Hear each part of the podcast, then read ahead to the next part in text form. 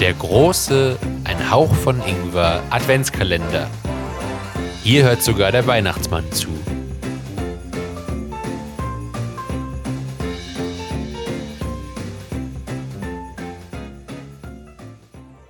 Türchen 22 Hi, heute geht es um Weihnachten in anderen Ländern, beziehungsweise darum, wie Menschen aus anderen Ländern unsere Weihnachtskultur in Deutschland wahrnehmen.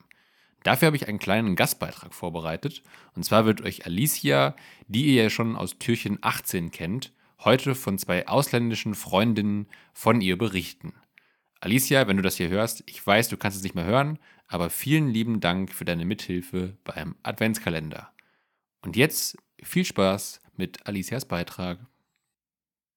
Okay. Wir alle wissen, wie wir Weihnachten feiern und was wir mit Weihnachten verbinden. Ich meine, die meisten von uns feiern irgendwie mit der Familie und essen gutes Essen und schenken sich irgendwelche schönen Sachen und singen meistens um den Weihnachtsbaum das ist alles so natürlich geworden, dass das von uns eigentlich niemand mehr hinterfragt oder überhaupt für irgendwas Besonderes hält.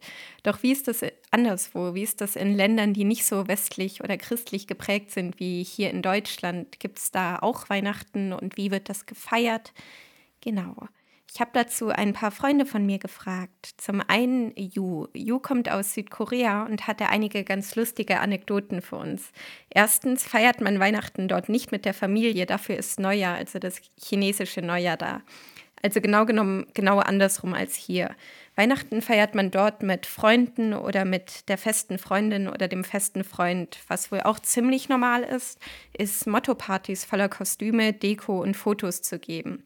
Und wenn man keinen festen Partner oder feste Partnerin hat, feiert man meistens allein und guckt Home Alone, während man wortwörtlich Home Alone ist.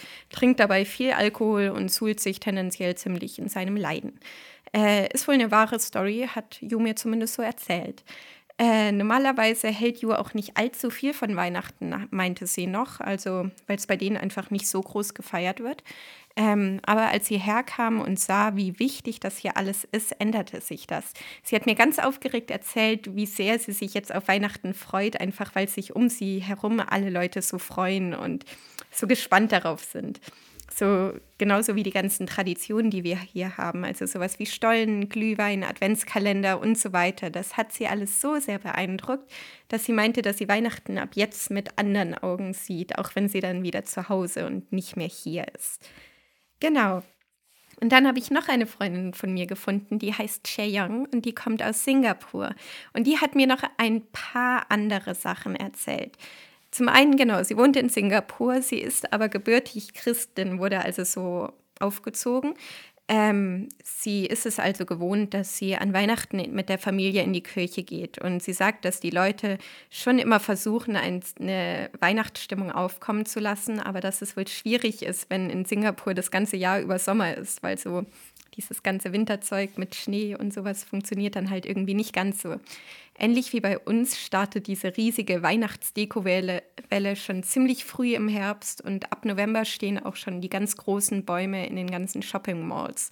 An Weihnachten treffen sich dann Familie und oder enge Freunde irgendwie zum gemütlichen Beisammensein, Beisammensein, Entschuldigung, und Wichteln. Klingt eigentlich ganz gemütlich, trotzdem sind die meisten enttäuscht, dass das westliche Weihnachtsgefühl, das man halt aus den ganzen Filmen kennt, nicht ganz so aufkommt ist aber wohl trotzdem ganz lustig, denn äh, genau so stellen die sich Weihnachten hier vor. Also diese riesigen Weihnachtsfeiern, Weihnachtslieder, die man auf der ganzen Straße hört, ganz viel aufgetäumter Schnee, der am Straßenrand liegt, dass man irgendwie heiße Schokolade trinkt und in gestrickten Pullis, das hat sie tatsächlich mehrmals gesagt, gestrickte Pullis scheinen da sehr, sehr wichtig zu sein, in gestrickten, gemusterten Pullis vor dem offenen Kamin mit einem knisternden Feuer sitzt. Und sie meinte auch, in, speziell in Deutschland stellt sie sich irgendwie so eine kleine deutsche Stadt vor, voller kleiner Fachwerkhäuschen äh, mit kleinen Familien und vielen Kindern, die dann irgendwie um einen reich gedeckten Tisch sitzen und Überraschungen alle Strickpullis tragen.